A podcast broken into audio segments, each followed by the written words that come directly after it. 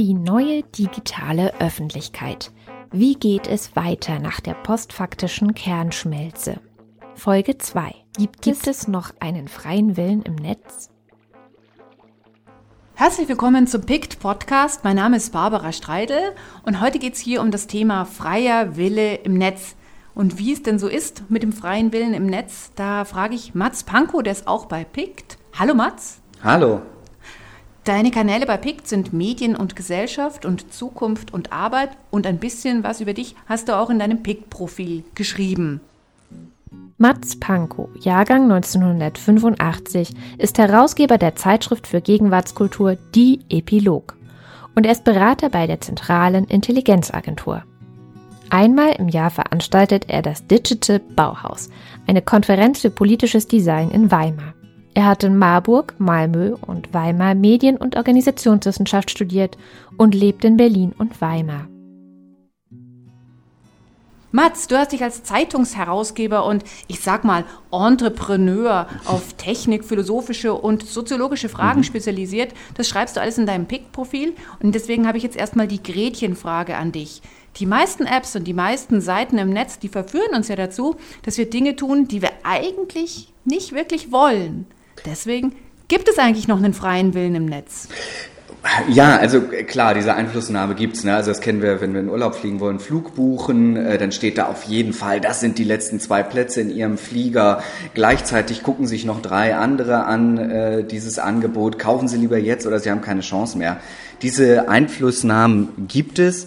Man muss natürlich aber bei der Frage nach dem freien Willen auch äh, überlegen, was soll die Alternative sein. Es gibt natürlich keinen freien Willen im luftleeren Raum. Jede Entscheidung, jeder Wille entsteht aus den äußeren Bedingungen und Bewertungen, äh, die wir so machen. Das ist also ein grundsätzliches Missverständnis meiner Meinung nach, dass irgendwie ein freier Wille immer diese Idee von völliger Einflussfreiheit ist. Sowas gibt es natürlich nicht. Ich glaube, solange wir noch eine Entscheidung haben und immer noch sagen können, nee, ich möchte den Flug aber doch nicht buchen, solange haben wir noch einen freien Willen. Das bedeutet aber nicht, dass diese Einflussnahme auf zum Beispiel Kaufentscheidungen, darum geht es ja dann meistens im Internet oder in Apps, irgendwie unbedenklich ist. Ich finde das durchaus bedenklich. Deswegen ist das ja auch im Verbraucherschutz sehr klar geregelt. Wie muss zum Beispiel so ein Kaufprozess aussehen? Welche Schritte müssen da drin sein? Es muss immer eine klare Überblick sein. Da ist sogar geregelt, wie groß die Buttons sind, wie, was da draufstehen darf und so weiter und so fort. Es ist also so, dass der Betrug, also dass Menschen zu Entscheidungen bewegt werden, die sie eigentlich nicht wollen, das ist verboten und auch zu Recht verboten und das findet meiner Meinung nach auch nicht statt, zumindest in den üblichen äh, Kreisen, die man sich so im Internet und Apps bewegt, wenn man nicht auf irgendwelche abseitigen Seiten gerät. Aber dass es zum, immer noch Einflussnahmen gibt, zum Beispiel, dass die Checkbox für das Newsletter-Abonnement bei dem Kauf immer direkt neben der AGB ist, so dass man denkt, eigentlich muss ich beides bestätigen, damit ich überhaupt kaufen kann. Das sind so die letzten Versuche, Leute zur Entscheidung zu bewegen, die vielleicht nicht unbedingt so ursprünglich gewünscht wurden. Das ist ja jetzt mal eine nicht ganz pessimistische Antwort, die du da gibst auf die, meine Frage, ja. was mich erstmal wieder optimistisch stimmt. Viele Angebote im Netz, die bauen ja so ein bisschen auf die, ja, auf das kleine Einmaleins des Behaviorismus. Und was der Behaviorismus eigentlich ist, was dahinter steckt, das hören wir uns kurz an. Das menschliche und tierische Gehirn wird als Blackbox angesehen. Was dort genau geschieht, ist nämlich unbekannt. Lediglich auf das Ergebnis kommt es an. So wurde vor allem der Zusammenhang von Reiz und Reaktion erforscht. In den 50ern vertrat B.F. Skinner die Meinung, es gebe keinen freien Willen. Alles Verhalten würde mit Reizen und erlernten Reaktionen zusammenhängen. Was er am Beispiel seiner Skinnerbox belegte. Eine Ratte ist in einem Käfig und erlernt dort neues Verhalten, etwa dass sie Futter erhält, wenn sie einen Hebel bewegt. Also jetzt wissen wir, was der Behaviorismus ist. In der Psychologie ist es ja relativ schnell überholt worden. Ja, da hat man dann schon gesehen, ah, es gibt doch noch ein bisschen mehr als nur Reize und Reaktionen. Aber irgendwie verhalten wir uns online ja schon so ein bisschen wie die Ratten im, im, im Skinnerschen Experiment. Ja, Ganz so ist es nicht. Wir lassen uns ja nicht dressieren wie die Ratte, äh, zumindest wenn wir uns unseres Verstandes bemächtigen. Aber es werden natürlich unsere Schwächen ausgenutzt. Ne? Also wir sind eigentlich ein bisschen zu faul, immer jedes Fenster, jede Meldung, die da aufploppt, zu lesen, jede AGB durchzuscrollen. Wir lassen uns immer ein bisschen hetzen von dieser Drohung, dass es der letzte Platz im Flugzeug ist und ich sofort bestellen sollte. Und wir fallen natürlich auch auf schlechte Clickbaits rein, die uns irgendwie, weiß ich, nackte Körper oder skandalöse Enthüllungen versprechen. Aber dass wir auf sowas reinfallen, das ist natürlich erstmal so intellektuelle Trägheit. Wir könnten uns ja auch dafür entscheiden, uns zu konzentrieren und immer ganz reflektiert durchs Netz zu gehen, dann würde sowas alles nicht mehr funktionieren. Ich will mich dafür auch gar nicht aussprechen, dass wir das immer machen sollten, denn man kennt das, man sitzt irgendwie in einem langweiligen Vortrag oder weiß ich was und, und möchte sich ein bisschen ablenken, dann scrollt man so durchs Netz und dann fällt man halt auch auf jeden Scheiß rein und das ist ja auch nicht immer ganz schlimm, dann guckt man sich auch mal den blöden Werbespot an, weil er irgendwie lustig aussah in der Ankündigung in der Facebook-Timeline. Aber es gibt noch die Möglichkeit, das zu reflektieren und dann funktionieren solche behavioristischen Theorien natürlich sofort nicht mehr. Das heißt, er will, soll jetzt gar nicht bestätigt werden durch unser Verhalten, aber er gibt, sag ich mal, als, als Denkidee manchmal ganz gute Hinweise darauf, wie Designer äh, sag ich mal, Seiten so gestalten können, dass sie Menschen bei ihren Schwächen und Tendenzen packen können äh, und sie zu bestimmten Verhaltensweisen bewegen können, wenn sie gerade mal nicht nachdenken. Naja, sind wir jetzt die Ratten leid im Experiment? Kann es mir gerade gar nicht so recht vorstellen. Ja. Weil irgendwie äh, passieren doch schon Dinge, die wir nicht wollen. Ja. Und jetzt sind ja vielleicht du und ich eher die mh, hm, fortschrittlicheren User. Da gibt es ja andere, die vielleicht nicht so genau nachlesen, weil ja. sie zum Beispiel nicht berufsmäßig damit verbunden sind. Ja? Also, aber ganz ehrlich, Hand aufs Herz, liest du die 24 Seiten AGB-Veränderungen, die Google uns immer schickt, wenn sie wieder irgendwas reinschreiben? Das liest doch kein Mensch. Nein, auf gar keinen Fall. Nee, ich, ach, um Gottes Willen, mache ich auch nicht. Äh, nee, ich bin da auch total unvernünftig. Ich bin da auch äh, nicht immer bewusst unvernünftig. Manchmal bin ich bewusst unvernünftig, ich sage, das lese ich nicht, das ist jetzt zu so aufwendig, ist egal, kann sowieso nicht so viel schief gehen, wenn ich jetzt hier irgendwie eine, weiß ich, ein Musikstück runterlade oder sowas, dann, dann wird das schon alles in den AGBs so ordentlich geregelt sein. Ich sag mal, wir sind so, so ein bisschen Ratten auf Zeit, wenn du diese Metapher behalten willst. Man, man ist halt nicht immer konzentriert, man muss sich auch nicht überall konzentrieren, das ist auch nicht gar nicht so schlimm. Und ich glaube, wenn man jetzt bedenkt, dass es natürlich auch noch sowas wie einen Verbraucherschutz gibt, dann werden wir nicht zu Entscheidungen bewegt, die jetzt völlig konträr stehen zu dem, was wir, was wir wollen, sondern sagen wir mal, die wir rational, wenn wir das ganz reflektiert beobachten würden, vielleicht anders getroffen hätten, aber auf die wir nur mal reinfallen, weil wir bei unseren ganz naiven oder gelangweilten Instinkten gepackt werden und sagen, oh, das sieht nach Skandal aus, auf die Schlagzeile klicke ich drauf oder sowas. So ein bisschen wie Serendipity, gell? Also das heißt, ähm, etwas äh, finden, wonach man gar nicht gesucht hat dieses Phänomen. Also wir lassen uns ja so ein bisschen treiben. Wir lassen uns auch ein bisschen treiben. Bei Serendipity gehört natürlich auch immer noch äh, Sagacity dazu, also dass, dass, dass man so ein bisschen Wissen und, und Bewertung mitbringt. Das ist, glaube ich, ein sehr bewusster Prozess. Das ist daher eher ein unbewusster Prozess. Ich glaube, man muss einfach bedenken, dass ein Mensch nicht immer, also kein Mensch und, und äh, generell nie vollständig reflektiert ist oder vollständig, sag ich mal, naiv und situations- und, und affektgeleitet, sondern dass das so ein Wechselspiel ist. Das ist immer, dass wir täglich Entscheidungen treffen, die wir, wenn wir sie ganz stark reflektieren würden, eigentlich so nicht treffen würden. Und da gibt es natürlich im Internet das Bedürfnis, sowas auszunutzen für bestimmte ja, Kaufentscheidungen oder, oder ähnliches. Aber es ist ja nicht so, als würden wir da als willenlose Zombies durchs Netz gesogen werden, immer nur von einem Zwang zum anderen. Wir haben ja immer noch Entscheidungsmöglichkeiten. I teach at Stanford University. I do that one day a week. I figured out how to do that along with uh, the internet and phone calls and what have you. And my work's all about behavior and how you design to change people's behaviors. I'm obsessed with how behavior works. Um, the good news is that behavior and behavior change is not as complicated as most people think. Jetzt haben wir gerade BJ Fox gehört von der Universität Stanford und der hat ja eine neue Fachrichtung entwickelt, die hieß anfänglich Captology, heute sagt man eher Behavior Design und das ist nichts anderes als die Schnittstelle zwischen der Computertechnologie und der Psychologie. Das heißt also dort, wo Computer das Verhalten von Menschen beeinflussen, dort setzt die an. Da hat Frederik Fischer auch einen Pick mal geschrieben, wie eine Handvoll Designer uns alle in Junkies verwandelt. Und dieses, dieses Behavior Design, das ist ja überall in unserem digitalen Alltag. Also zum Beispiel mir fällt es immer auf, ich habe ein Netflix-Abonnement und immer am Ende einer Serienfolge läuft die nächste Folge automatisch an. Das heißt, ich müsste ausschalten wollen, so richtig aktiv aufhören wollen, das anzuschauen. Und in der Regel bleibt man ja eigentlich eher sitzen als faules Couch Potato äh, und schaut lieber weiter dieser Einfluss, den halt also eigentlich die Forschung auf dann das Design von zum Beispiel irgendwelchen Interfaces von Apps oder Webseiten hat, das ist ja ein großes Thema. Also das ist ja auch genauso ein bisschen das, wo die Leute wie zum Beispiel Lisa BJ Fox aus der Universität Stanford ansetzen. Hast du da Beobachtungen gemacht, wie quasi die psychologischen Erkenntnisse dann zum Beispiel auf das Design von Interfaces oder so weiter, wie das verbunden ist? Also ich habe da so ein bisschen ein zwiegespaltenes Verhältnis zu. Zum einen, das ist schon richtig. Ne? Also da gibt's da gibt's viel Forschung, da gibt's auch viele Beispiele, wie muss ein Antrag gestaltet sein. Zum Beispiel, Leute füllen Anträge wahrheitsgemäßer aus, wenn sie am Anfang unterschreiben müssen und nicht am Ende.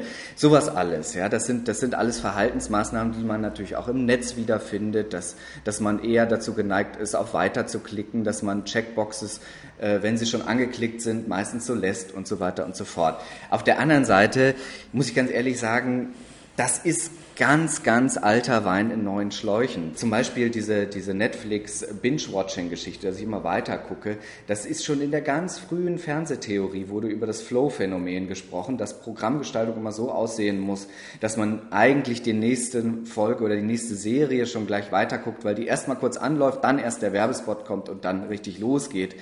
Das gibt es also schon ewig. Das, was der macht, ist irgendwie alten Scheiß neu verkaufen per Buzzword, was er da erfunden hat.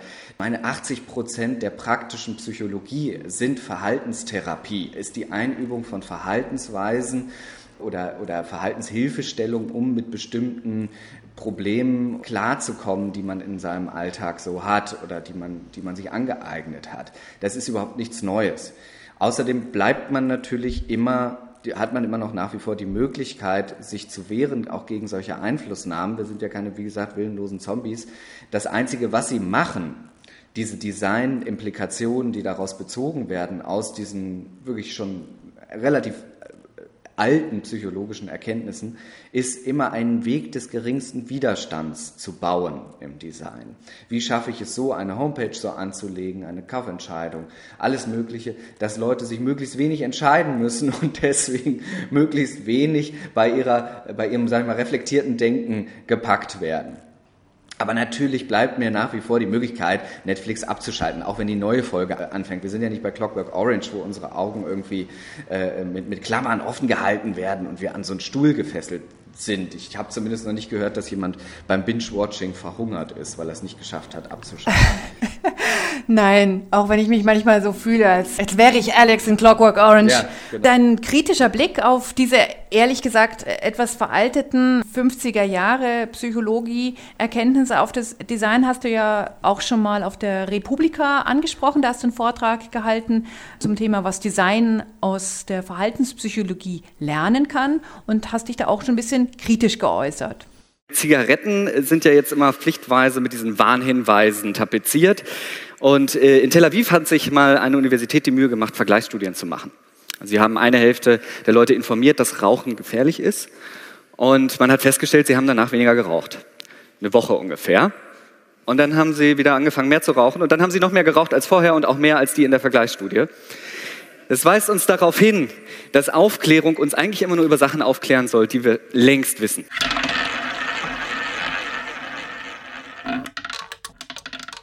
Diese Zigarettengeschichte, worauf ich da hinaus wollte in diesem Vortrag, wo ich, wo ich über Nudging gesprochen habe, ist, dass eigentlich ähm, diese Aufklärung, die es vorher immer so als Mechanismus gab, um Menschen politisch zu beeinflussen, dass man gesagt hat, fahr nicht so schnell, große Schilder am Rand der Fahrbahn, raucht nicht so viel, ist tödlich, dass die nicht funktioniert.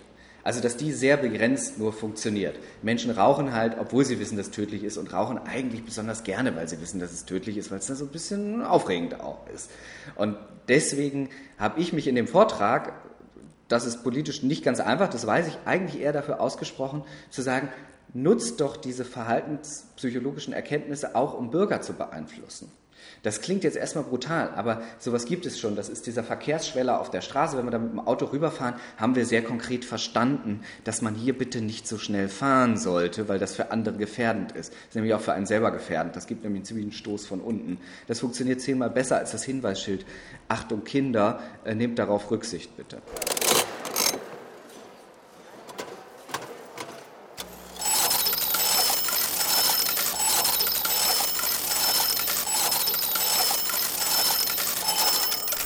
Also Sachen, die wir längst wissen, sind ja auch zum Beispiel Geräte in Spielcasinos wie der einarmige Bandit, also diese, diese große laute Maschine mit dem Hebel auf der einen Seite und man drückt den Hebel runter und dann werden drei Bilder angezeigt, die laufen so glücksradmäßig nebeneinander her. Und wenn drei gleiche nebeneinander sind, dann kommt irgendwie aus der Schublade eine Handvoll Münzen raus. Ich kann es ja irgendwie immer nicht so glauben, aber tatsächlich gibt es sehr viele Leute, die süchtig danach sind, obwohl sehr total klar ist, dass das süchtig macht und dass es auch sehr gefährlich ist. Klar, also gerade Glücksspiel ist wahnsinnig gut designt. Ne? Da gibt es auch, auch viel Forschung zu, das ist ganz interessant, das funktioniert immer gut. Das Versprechen zu haben auf einen ganz großen Gewinn, der einen irgendwann mal erwarten könnte, wenn man nur lange genug spielt. Und währenddessen wird man unterhalten mit immer wieder ganz kleinen Gewinnen, die einem immer wieder sagen, guck mal, du kannst es schaffen, du kannst das große Glück bekommen. Sowas funktioniert wunderbar. Und genau diese Prinzipien werden auch in Computerspielen vielfach umgesetzt, weshalb Computerspielsucht sich von der Glücksspielsucht meistens gar nicht so stark unterscheidet. Da gibt es auch mal wieder kleine Belohnungen und die Aussicht auf die große Belohnung und Anerkennung und was nicht alles. Das äh, packt uns natürlich äh, gerade bei, bei, bei, bei dem Bedürfnis, irgendwie großes Glück oder großen Gewinn oder die ganzen Versprechungen, die damit einherkommen, äh, zu erhalten. Und deswegen sind natürlich viele Leute dazu gefährdet. Also ich sage mal gerade Menschen, die nicht so den Ausblick auf großes Glück haben in ihrem Leben, für die wird sowas wie Glücksspiel fast zur Notwehr, weil sie irgendwie noch eine, eine Möglichkeit suchen auf Thrill, auf, auf, auf den Ausblick irgendwie, dass, dass sich doch nochmal alles ändert und besser wird. Und da kommt man dann ganz schwer raus. Also ich muss sagen, ich habe durchaus auch nicht wenig gespielt in meinem Leben, also Computerspiele, nicht Glücksspiel. Äh, und ich kann diese Mechanismen sehr gut nachvollziehen, dass man da auch gefangen drin bleiben kann und sagt, ah komm, das mache ich jetzt noch, da bleibe ich jetzt noch dran, dann schaffe ich irgendwann nochmal den ganz großen Dreh. Man muss natürlich sagen, äh, wir können das nicht so richtig verbieten. Ja, also wir, wir haben da irgendwie, wir haben da natürlich klare juristische Grenzen auch. Äh, wir, wir verhalten uns gelegentlich unvernünftig. Das kann man niemandem nehmen. Man muss trotzdem noch voraussetzen, dass die Menschen eine Entscheidungsfreiheit haben. Wenn wir die komplett abgeben, diese Idee von menschlicher Entscheidungsfreiheit, sagen, jeder ist nur noch das Produkt äußerer Einflüsse, dann müssen wir alles, dann müssen wir die ganze Gesellschaft umbauen. Dann gibt es keine Strafprozesse mehr, dann gibt es kein Wahlrecht mehr, dann gibt es keine Demokratie mehr, denn dann müssten wir ein komplett anderes Menschenbild anlegen. Nicht nur, dass man sagt, ah, das muss alles verboten werden und wir brauchen noch viel mehr ähm, ähm, Warn- und Verbotsschilder, haben wir ja hier in Deutschland eh schon jede Menge Warn- und Verbotsschilder, sondern so eine moralische Komponente. Also jetzt komme ich wieder zu meinem BJ Fox, mhm. der ja auch jede Menge Schüler hat. Gibt es einen, Tristan Harris, der ähm, auch lange für Google gearbeitet hat und der zum Beispiel sagt, er wünscht sich so eine Art hippokratischen Eid, der für diese Programmierer gilt, die jetzt zum Beispiel im Silicon Valley in Kalifornien leben und die Menüs erstellen für Millionen andere, also auch zum Beispiel für uns. I'm an expert on how technology hijacks our psychological vulnerabilities. That's why I spent the last three years as Google's design ethicist, caring about how to design things in a way that defends a billion people's minds from getting hijacked. When using technology, we often focus optimistically on all the things it does for us, but I want to show you where it might do the opposite.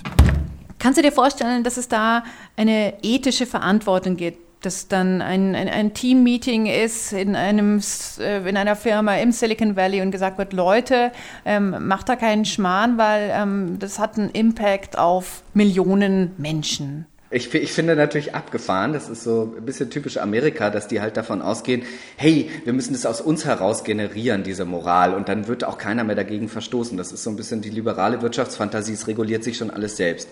Das funktioniert so nicht ist klar, dass die Designer oder zumindest Einzelne immer versuchen werden, Menschen zu Verkaufs- oder Kaufentscheidungen zu bewegen, die in ihrem Sinne, also nicht im Sinne der Nutzer sind oder der Konsumenten, sondern im Sinne derer, die verkaufen, weil sie Geld damit verdienen wollen. Da können wir jetzt lange so eine Moral fordern. Es werden sich nie alle daran halten.